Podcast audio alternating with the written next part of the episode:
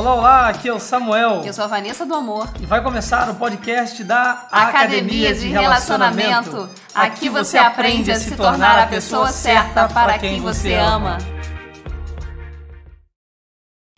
E aí, pessoal da academia? Olá, galera, tudo bem? Hoje a gente quer compartilhar com você uma resposta que uma mulher trouxe para mim lá no direct no Instagram. E eu falei assim, gente, isso é tão comum que a gente precisa compartilhar com o pessoal lá no Spotify. É verdade. E também, é, deixa aqui para você que tem alguma pergunta, alguma sugestão de algum tema que você quer que a gente fale, uma resposta, alguma coisa assim secreta. Não tem problema não, pode mandar. A gente vai tratar com todo o sigilo é, devido, tá bom? Então você pode mandar lá na caixinha do direct da Vanessa, para mim, ou mandar na pergunta, onde você quiser, a gente está aqui para te ajudar a responder, a equacionar esses, esses conflitos, tá bom? E através disso, outras pessoas vão ser alcançadas, como agora, que tenho certeza que você vai ser respondido em diversas áreas aí de sua vida, do seu relacionamento, através dessa resposta. É o seguinte, ela falou comigo assim: Vanessa, eu não aguento mais brigar por conta dessas diferenças que a gente tem relacionadas ao dinheiro. Porque ele acaba querendo gastar todo o dinheiro com o carro. Para o carro não existe problema, não existe limite, sempre existe uma disponibilidade para gastar dinheiro com o carro. Uhum. Mas com a casa, eu quero comprar coisas para minha casa. Nunca tem dinheiro. Eu sempre preciso esperar, esperar, esperar. Quando eu quero comprar alguma coisa, eu falo assim: ah, espera mais um pouquinho, espera mais um pouquinho. Mas para o carro, sempre parece urgente.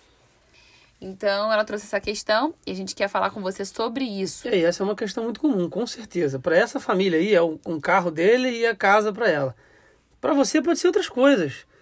Tem tantas coisas aí que, né, na verdade, a gente fala de prioridades. Cada um tem uma prioridade diferente. Até certo ponto, isso é normal, é comum que cada pessoa tenha uma prioridade, porque são pessoas diferentes, tá? Agora vamos tentar entender um pouco melhor. Uhum eu até perguntei para falei que você apenas pergunta para ela se os dois trabalham, se um só trabalha, e parece que os dois trabalham lá, não é isso? Sim, os dois trabalham, mas existe uma diferença salarial, como se ela sentisse ainda que o dinheiro dela fosse uma ajuda. Só uma ajuda. E não realmente ela se sentisse assim pertencente à, à planilha financeira, né, de resolver essas questões. Então, quando os dois se alinham, né, Samuel?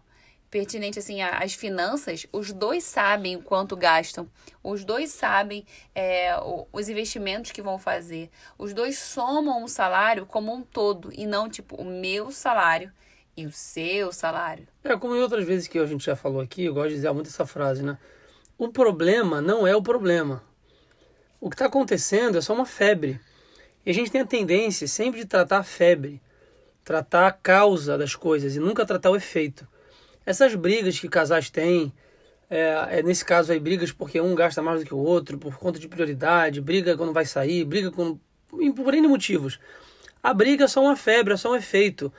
Qual é a causa? A pergunta é, qual é a causa que originou essa briga? Se a gente voltar lá atrás, a gente vai ver que com certeza existe nesse casamento talvez uma diferença de, uh, de entendimento né, sobre o que é prioridade para eles, talvez uma falta de confiança, ou talvez uma falta de amizade, de parceria entre os dois.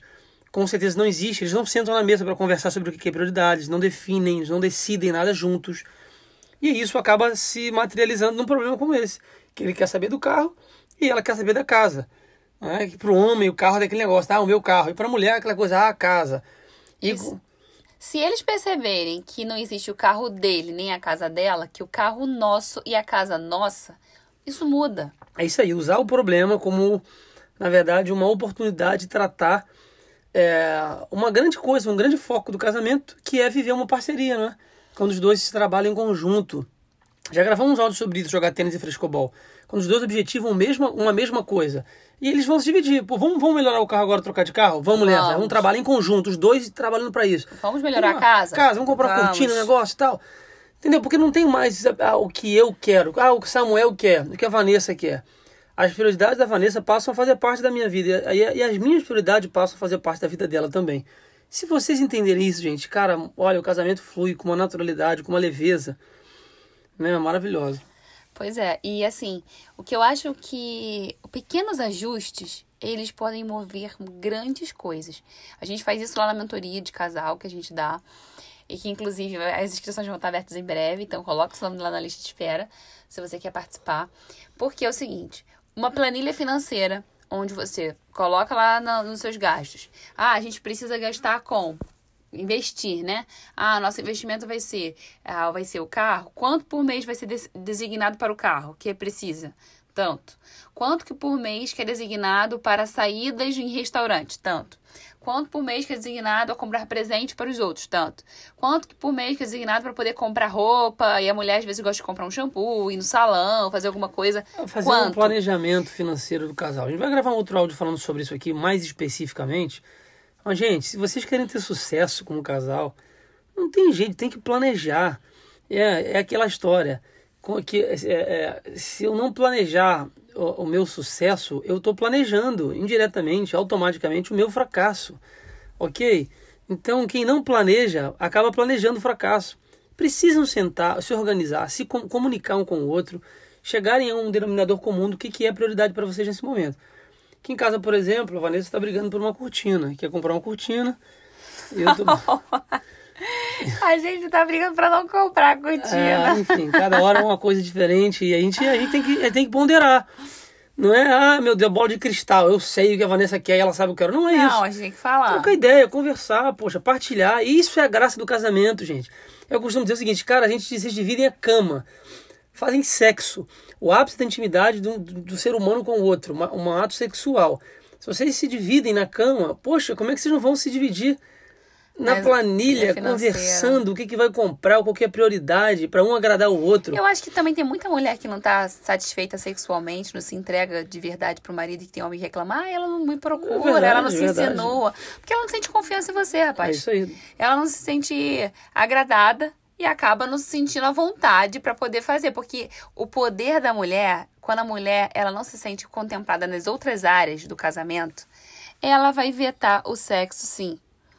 Ela vai fazer isso como, ah, você não fez isso pra mim, não? Hum. Então, ó, não vai ter também, não. Porque na cama não adianta. Quem manda é a mulher. Entendeu? A mulher tem o, tem o veto. Então, é, meu amigo. Então. Ela vai decidir aí se vai ter sexualidade ou não. Até porque se a mulher é, não tiver de acordo com a sexualidade, não é sexo. É, é violência sexual.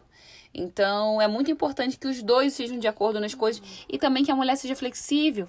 Mas eu acho que a melhor forma disso é quando os dois fazem a planilha financeira juntos. Eles enxergam ambos os problemas. O problema é que muitas vezes só um quer fazer e aí dá as ordens para o outro. Não vai funcionar. Sempre vai ter aquele que age pela razão, né? Que é mais é, racional e consegue ter uma visão melhor, mais ampla, e o que é emocional, que não funciona muito bem para fazer planilha. É aquela história, transparência e participação. Tem que haver transparência. Isso e os dois têm que participar, mesmo que um participe mais que o outro, porque se não adianta, um dos dois não entende o que está acontecendo no banco. Eu tenho um caso de um rapaz que eu atendi, ele, ah, não, minha mulher não entende porque que não tem dinheiro, às vezes tem lá no ágio. Tá. Cara, você abre as finanças para ela. Ela sabe o que está acontecendo com a empresa, o cara tem uma empresa, né?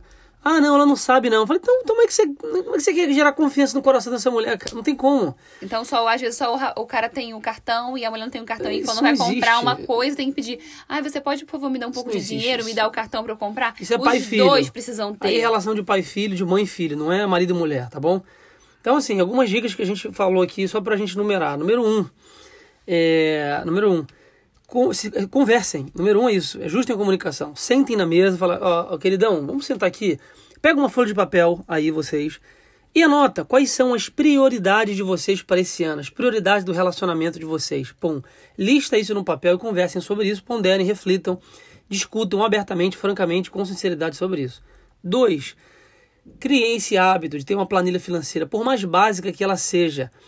Divida qual que é o nosso custo fixo, quanto eu gasto, quanto a gente gasta por mês, X, quanto a gente vai poupar, tanto. Quanto a gente vai separar para a gente se divertir? Faça. E na internet tem uma série de conteúdos que te ajudam a fazer isso. A gente vai gravar um áudio também sobre isso aqui, mas número dois, montem a planilha financeira de vocês, tá bom? Um terceiro ponto é, é isso, acho que seria é, é, agradar o outro, né? É um pensar mais no outro, não pensar em si mesmo. Quando a gente entra no relacionamento só pensando em se completar, cara, aí é muito ego, né? Aí é, o ego é maior do que o amor. Aí não é casamento, aí é egoísmo. Eu só quero pensar em mim, eu sou egocentrista. Primeiro você tem que pensar na outra pessoa. Claro que você casa para ser amado, para ser respeitado. Mas, poxa, a graça da vida está em servir, né? em dar. Isso faz o casamento ser brilhante, quando um se preocupa em agradar o outro. Agora, quando eu entro para querer as minhas coisas e a outra pessoa entra para querer as coisas dela, nunca, nunca, eles nunca chegam a um acordo. Tá bom? Então pense um pouco mais no outro. Senão pense um pouco mais no duas outro. crianças brigando por um doce. Então é muito importante vocês perceberem esse lado do outro e viverem de fato o amor. E o amor é a evidência do amor é o dar e não o receber, e não a troca. É isso, pessoal, que vocês possam se resolver de forma muito simples, viu? Como é simples de resolver. Às vezes a gente faz uma tempestade em algo que é É pequeno. coisa simples. A mulher vai te ajudar aí, vai, Vai. coisar. Você compra uma cortina pra ela, dá uma ajeitada na casa. Vai fazer E feliz. aí depois ela vai ajeitar o carro pra você. Ela até fala, amor, vamos melhorar esse carro vamos aí, vamos acertar e tal. Vamos limpar esse carro. Você entendeu? É, é assim, é um dando e o outro recebendo. É um, re- é um jogo de reciprocidade. Em vez de você ficar preocupado em falar que tem que fazer pelo carro, amigão, faz por ela, que automaticamente ela vai querer te retribuir. Tá É bom? isso. Fica a dica aí. Beijo pra vocês. Compartilha esse áudio, gente, com toda a humildade do mundo. Compartilha, Compartilha, transborda, ajuda outras pessoas. É isso aí, tá bom? E até o próximo áudio aqui no nosso podcast. Tchau. Beijo.